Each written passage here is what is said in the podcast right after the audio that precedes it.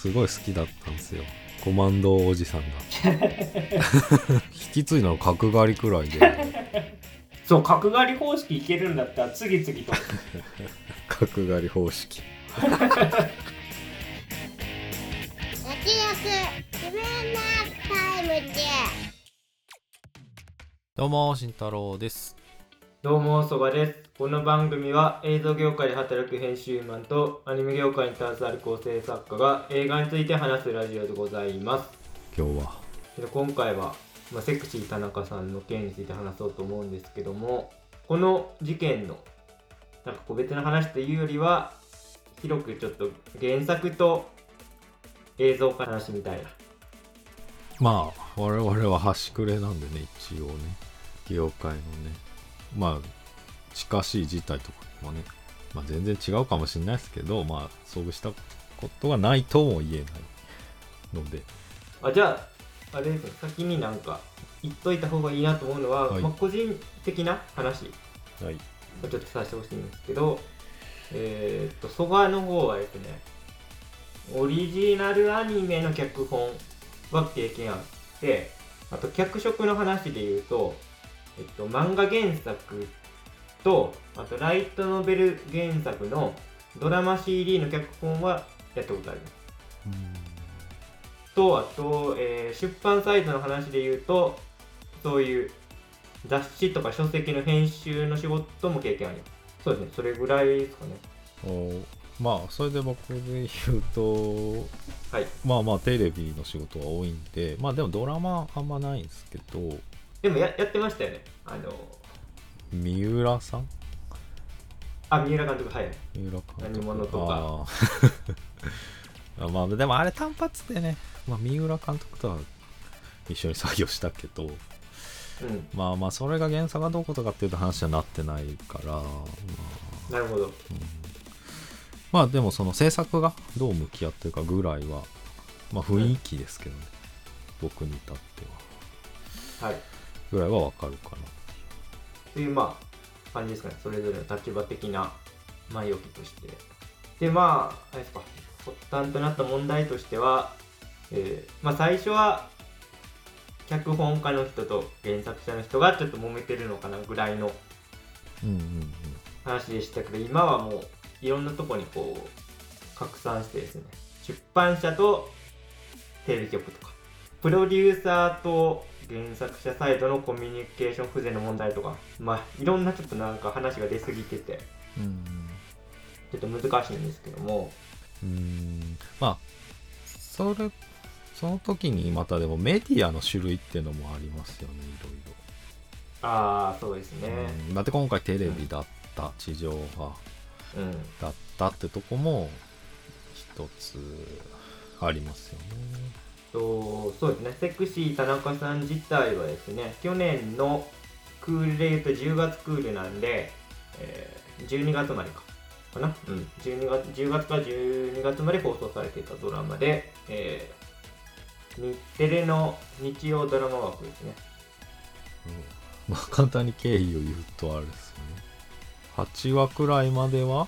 まあ普通に、8話まで普通に、まあ、テレビ局のうん、体制で行ってたと。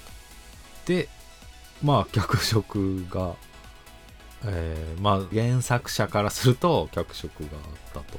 まあ意図しないような形でってことですね。うん。で本人はちょっとなそこで納得がいかなくて 9, を9話10話をじゃあ自ら担当したってことですね。まあざっくり言うとそうですね。まあそのそもそも映像化にあたってそういう取り決めがうん。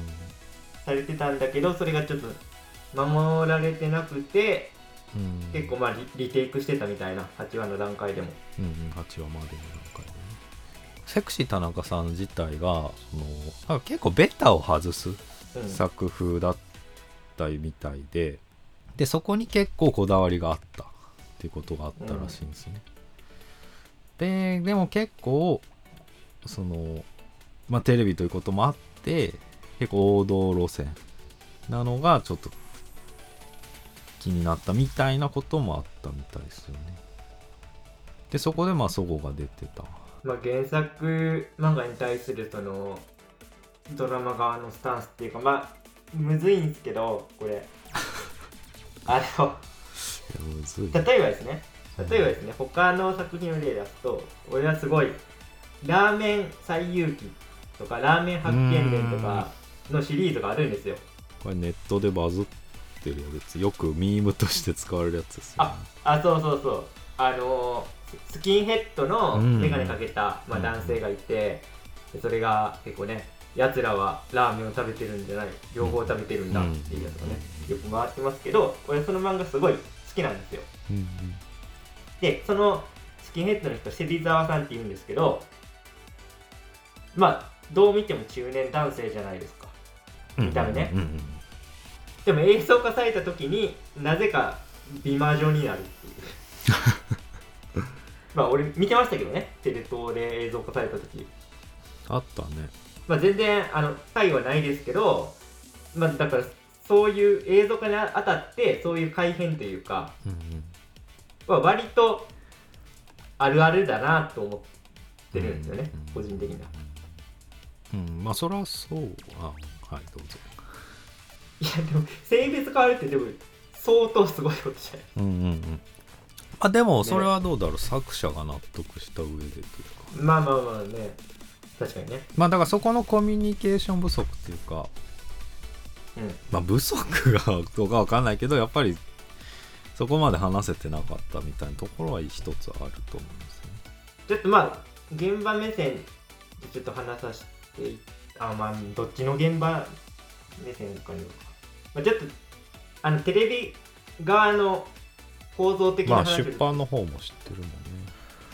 そうですね。とりあえずあの今回の事件があった時にお思ったのはそのテレビのテレビドラマの構造的なことは結構あるんじゃないかっていうふうに思いましてあの今むちゃくちゃドラマの数が増えてるんですよね。ここ数年。本数がねでそれで現場は疲弊してるっていうのはでなぜドラマの本数が増えてるのかっていうとあの VOD っていうビデオオンデマンドサービスっていうのがすごい流行ってるというか業界的に。まあフジテレビとかが有名ですけどフジテレビオンデマンドとかやってますよね。あとはテレ朝系で言うと ABEMA でそういう VOD サービスの目玉に結構ドラマが乱発されてるなっていうのが個人的な見解結構ここ数年そういうサブスクの台頭と同時にドラマの本数も右肩上がりになっていて、まあ、悪く言うとね蘇生乱造されてるみたいな下地はあったなっていうのはちょっと思いましたね。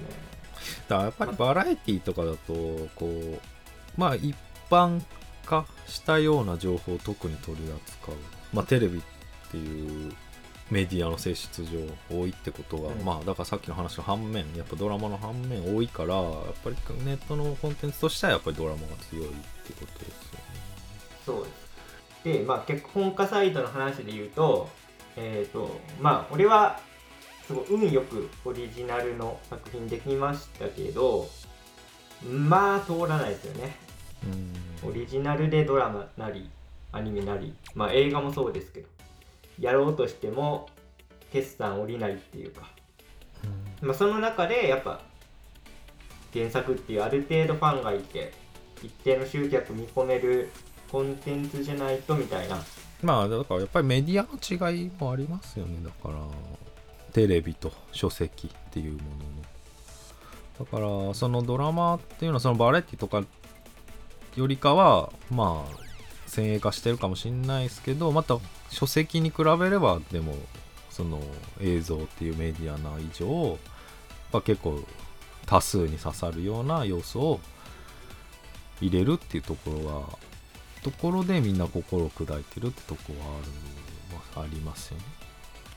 うんまあでもその脚色が、まあ、僕個人としてはまあその一般化っていうのはどうかなとはもちろん思うんですけどね。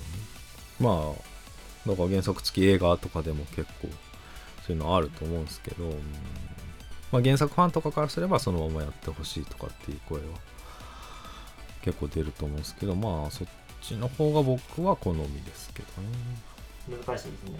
例えばですけど近年の実写映画漫画原作の実写映画化はそっち方向ですよね。先輩の好みの方向ですね。ゴールデンカムイとか原作準拠で。ほぼほぼやって。うーん。まあ完全にというとあれだけどゴールデンカムイの回を聞き返してもらえれば。俺は違うところをまあ一応ちょろっと言ってるかまあでも剥がれみたいなことになってないわけじゃない。なうんだから完全にっていうとまあ違うとは思うんだけどだから映画にするにあたって全く同じはまあ無理なわけで。なるべく尊重しようとしてるねここ数年の実写化作品の流れで。逆に全く尊重してないみたいな作品ってあったのかこれむっちゃ説明必要ですけど「進撃の巨人」ですね。な のあるね曽我君の中にいや全くないでしょだって原作の要素ほぼほぼ。でまあちょっと説明これ説明させてください。でもそれもあるよのねそういろいろあるよね。はい。原作者の思いはね。人をなんかこの問題今回の問題に際して「進撃の巨人」よく引き合いに出されるんですけど「進撃の巨人」はちょっとそういう単純な話でもないんですよ。原作レイプの代表作として出されてるじゃないですかよく名前を。違うんですよね。あの、まあ、なんで牧山さんが脚本になったかっていう経緯から話した方がよくて原作者の伊佐山先生が、まあ、町山さんの大ファンだというので脚本書いてくださいって頼みに行ったんですけど、まあ、町山さんも断ると。多分ね34回断ってるんですよ。うん。でも最終的に講談社の社長まで出してきて頼まれてうんでまあじゃあ受けますと。でも町山さん結婚入ったんですよね。で原作の内容に沿ったプロットを出したんですそしたらまあちょっと先生がこんなのいいんですか結構ね町山さんがその普段から原作通りにしたら映画化する意味ないみたいなことを結構、まあ、おおっしゃってたってうんいうのもあって、うん。あ本当にこんなんでいいんですか？みたいな。まあ、だから作家性をどこに存在させるかみたいなそうそうそう。うん。という経緯を経て今の形になってるんでファンから見たら原作レイプかもしれないけど原作者としてはむしろ自分のリクエスト通りのうん仕上がりになってるっていうちょっとちょっとまあややこしい話なんですよね。まあでもそこにはでもそういう対話があるっていうね。そうですね。うん。対話の結果うんうん。そういうことになってるっていう。うん作品の評価としてはあれかもしれないけどまあでも原作者は納得いった形でっていうことですよね。言ったも何もねその後完全に町山さんモデルのキャラ出してるんですよ。ね系統具合が。まあでも やばい、ね。いや最最初はねばらけてたんですよ。はハンジさんとかまあ3人ぐらいでばらけてたんやけどもあ我慢できなくなって後半いやまんま町山さんを出してくるっていう、まあ、それぐらい愛されてるっていうか。あー。だからまあ相思相思相愛っていうかまあ、ーうんうんうん。まあ。今回の件とはちょっとまたちゃう話なんです。よまあ、比較的素直なひ人ですしね。伊佐山さんがね、伊沢先生がね、うんうん。それ出ちゃうよね。そうですね。っていうか。まあまあ我々もね町山さんにやられてる 端くれではあります。はい。えー、だからそうまああともうその経緯とは全然別で結果論的なことなんだけどそのえなんか「進撃の巨人」に全然寄り添わなかったからこそ「進撃の巨人」はそっちはそっちでちゃんと完結に完結することができた。なんか微妙に原作エッセンスを散りばめられるより結果的に自由にあの原作者はそれに影響を受けることなく終えれたんじゃないかみたいな意見もネットでありましただ結果良かったみたいな、回り回って自分を守った説ね、うん、そうそうそうそう。まあそう考えるとやっぱアニメ版はむちゃくちゃ綺麗な感じで終わったな進撃は。うん、まあでもその、えそうだからさまあ確かにそのだから伊佐山先生のその一言はそれでいいんですかみたいなことが大きくてまあだからし作る時の姿勢一つっすよねそれは、映画にするんだから変えなきゃっていうやっぱ、うん、思想もあるわけで。まあだからことでもネットにおいては原作レイプだなんていうその 僕が連呼してますけど。こん,、ん。あのこんな良くない言葉がミームになるくらい。う んなっちゃってて、まあ、もちろんその怒りって分かりますけど、まあそもそもどういう話だったかっていうのが大事で、うん、まあでも原作者とのコミュニケーションってとこまあ、まあ、しか言えないってことになっちゃいますけどね究極的にはね。だ本当は一人一人に会ったあの打ち合わせの仕方とか会う回数っていうのはやっぱ人に違う原作者によって違ってくるとは思うんですけどまあそれをまあ現場ではどうしてたのかなっていうところは、まあ、一つありますね。制作側が手を尽くしてやった結果なのかそれともちょっと毎回の手癖で流しちゃったのかとか、まあ、事実関係は分かんないですけどそこにそこまで手をかけるかみたいな思いがあったらそれは良くないかなと思いました。まああと日にちも決まってるっていうのもでかいんですよね。うーんまあねその映像化作品のトラブルって結構過去にもあったはあったじゃないですか。はいはい今回の件以外にも。まあだから例えばねあのまあ今また再注目を浴びてますけど海猿の佐藤先生なんか結構うん。まあ情報発信してますよね最近、うん、とか これちょっと同列に語っていいか分かんないけどゲド戦記とか全然だってもうクソ改変してますから。う んまあでもあの周りもまた特殊でね宮崎先生は特に、まあ、あのゲート戦記は五郎さんだけど宮崎監督はそれは原作と呼べるのかみたいな 領域に入ってるじゃないですか。いやだってさその今回さあの事前にそういうまあ取り決めを小学館さんと、まあ、日テレさんの間にしてたって話じゃないですか、うん。けどゲド戦記だってそうだよそれ言ったら。監督は宮崎駿でやります。原作の内容は変えませんって言ってたんだか。ら、まあ、うん。詳しくはあの NHK のドキュメンタリー見ていただきたいですけど。えそれはあれじゃないの？鈴木敏夫さんがずるいんだよ。だって交渉絶対鈴木さんじゃないの？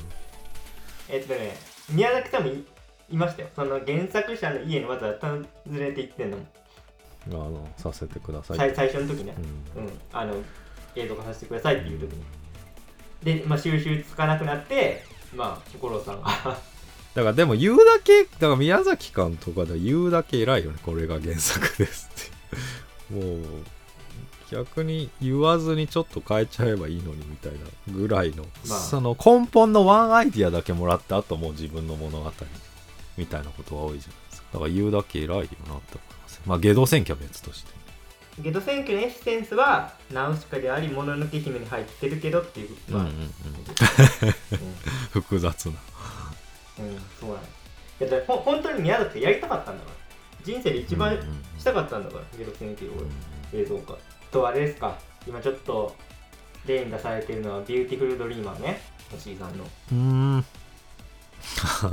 なるほどね。問題になってただろう。いいじゃないですか。ビューティフルドリーマーうちでもやったしね。実写版の時にね結構言及したよね。原作も。そうそうそう。うーん。まあまあそれの例も鑑みる。まあ時間が必要っていうのは、まあ、一つありますよね。なんだこれはってやっぱりうん。思う瞬間はやっぱあるからあるだろうからだって自分の作った作品自分の作った世界がっていうのはやっぱり作った人にしかわかんないと思うから。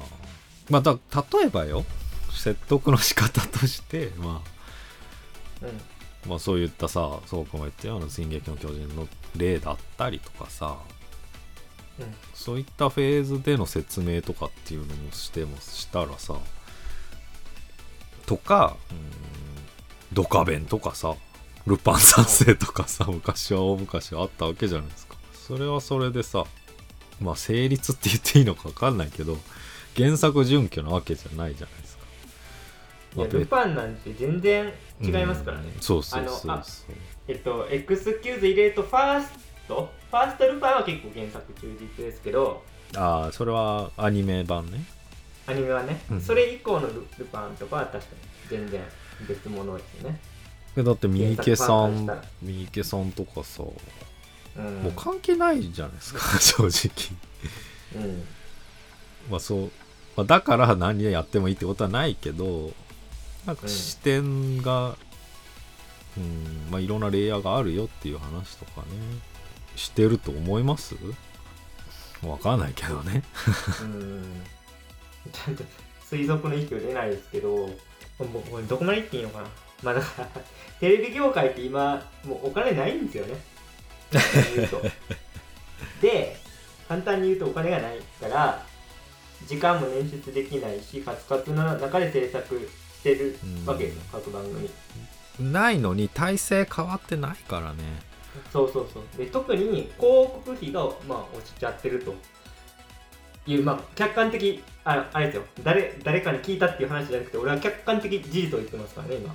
あの広告費が、ネット記事とかはいね、広告費が落落ちてますと。で例えば、まあ、ちょっとあのサブスクの話しましたけど日テレで言うたら Hulu とかねあるわけじゃない。だからそこでなんとかその広告の落ち込みを稼ぎたいっていうそのビジネス側の意図もあるわけ。ですってなってくるとやっぱ報道とかバラエティとかだとわざわざ見ないじゃないですかサブスクで昔のバラエティとか。まあ風雲竹市場とかまで行ったらちょっと違いますけどあそこまでビッグコンテンツじゃないとあんま見られないわけですよ。ってなったらテレビドラマだったらやっぱりあじゃあ浜辺美波さんの昔の作品見てみようとかね。っていうんでやっぱ制作現場としてはドラマだと嬉しいなみたいな雰囲気はありましたよね。でも、まあ、ドラマの予算1本あたりの予算もどんどん下がってるのに数だけ増えてて劣悪な状況を作ってるっていうのは、まあ、事実としてあるんじゃないかなと思う。リソースが足りてないっていう。かまああとバラエティ作るのよりお金かかるからね。いやーそうなんですよね。そうなんですよ。単純にもう人数がねやっぱね多いですよね。バラエティファンと比べたら、うん、だからそういう中でやっぱ原作全然向き合う気持ちはみんなあるあると思うんですけど大前提として、うんただ本当にどこまで心配りができてたのかっていうと難しいよなそういう環境だというのは思います個人的に。体制的な問題というか。うん、うん、まあでもそこら辺でまたでもねだから小学館もコメントがすごく遅くてねやっぱ局との向き合いやっぱあったんだろうなとはうん。なんかその個別の話は難しいですね。だから雑誌なんてテレビ局以上に広告費削られてるわけで、うんうんうん。まあうまく付き合っていかないといけないっていうのはいやそう。あるやもなっていうところですね。うん。今回の個別具体的な問題とは別に出版業界とか、まあ、映像業界の構造的な問題がちょっと浮き彫りになって改善されてほしいなっていうのはあります。右に同じです。こう、まあ、こう言うしかないですよね。まあでも、本当に、でもここ数年、個人的に思ってたことだし、まあいいろんなね、周りの話とかでも聞いてたことではあるんで、うんうんうんうん。なんか補足ありますか？あ、まあ、これ別に言わんでいいことですけど、ゲト戦記は一応言っとけますけど、最終的に OK もらってますからね、原作者の方は。あ別にダマで五郎さんがやったり脚本書いたんじゃなくて一応原作者の両方賞取ってますからね。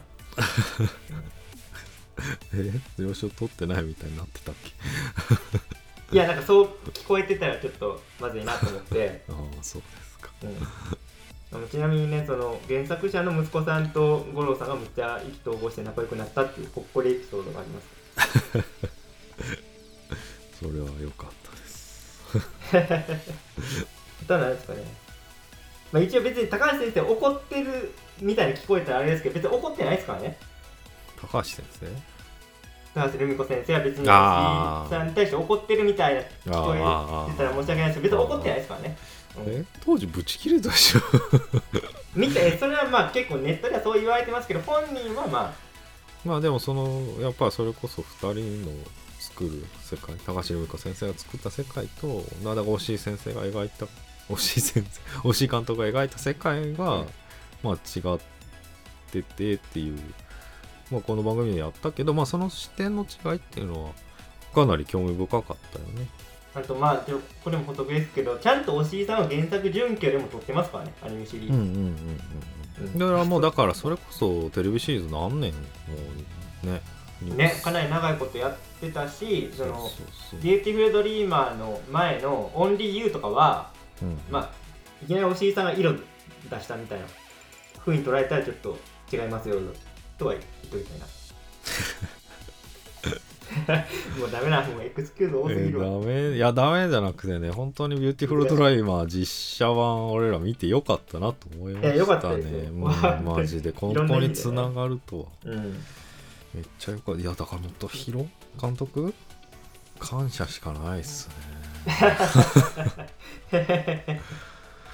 いやだからそれで言ってもさ まあ青い炎とかさあの出てくるけど特になんかコロコロコミックとかか。もう全く違うわけでその時子供ながらに結構カルチャーショック受けたっていうか全然違う世界が展開されてるから。ううん。んまあでもそういうものもあるってことですよね。だって漫画ファンもいいるしちょっとコロコロコミックの話出たんであの言いたいんですけど「ゴーゴーゴジラ松井くん」とかどうなるの？原作というか？みたいギガ化の極致だよね。な いや普通に松井くんバットとか食ってますからね。それで言うとマリオとかまあそれこそポケモンっすよね。ピッピとか、ね。ピッピもピカチュウもどうなってんじゃいっていうむっちゃあのお下品ギャグ路線になりますよねそうそうなってるし、うん。あと劇画タッチになるかね。ロックマンとかガンダムもそう。まあ作者によるんだけど、逆うん。うんまあ、ボンボンねとかね、うん、ボンボン劇画のイメージありますね。だから青い子の中であったけどエリア88とかあれ誰だっけうん。先生。新谷先生。あそう新谷先生。がもう原作来る前に書いちまうんだよっていうセリフがあるからね青い方の中には。だったらもう既既成事実になるからっていう。さそれを見習ってさその G ガンダム書いてるわけだから。京本先生ね。本当にね。そうし本当にうんつながりますよね。いややっぱそう考えるとやっぱ青い炎はすごい良かった。だって原作者出てますからね本うん編。に、うんうんうん。出てるからまあ、うん、まあだから連絡はちょいちょい入れてるみたいだけどね。出ると出てくるときにね。うんうんうんまあそれは島本先生のまあ愛され力というかまあ数字は通してるしね、うん。うんそう考えるとやっぱねそういう関係性が本来望ましい形ってことです。うんうんうんうん。とそういう世界もあるっていう、そうですね。ちょっとね。やっぱさ俺あんまアメコミ詳しくないですけどマーベルとかさ絶対原作準拠じゃないと思うんですよね。うんうん。いやそれは違いますよね。設定とかは踏襲しても。ねだいぶ改変ししてると思うんですけどでもやっぱスタンリーがカメオ出演するとあ原作者お墨付きなんやなっていうと安心はしますよねファンとしては。まあそれも一つの手ですよね。うんああやっぱ原作者もこの内容はうん良しとしてるんだっていう。そこが分かるとちょっとね。うんうんうん。楽しんで見えるというか原作ファンも。うん孤独のグルメだってね、あ本当にそうですよね、ん。うん。あの結構変わってると思うんですよ原作からは。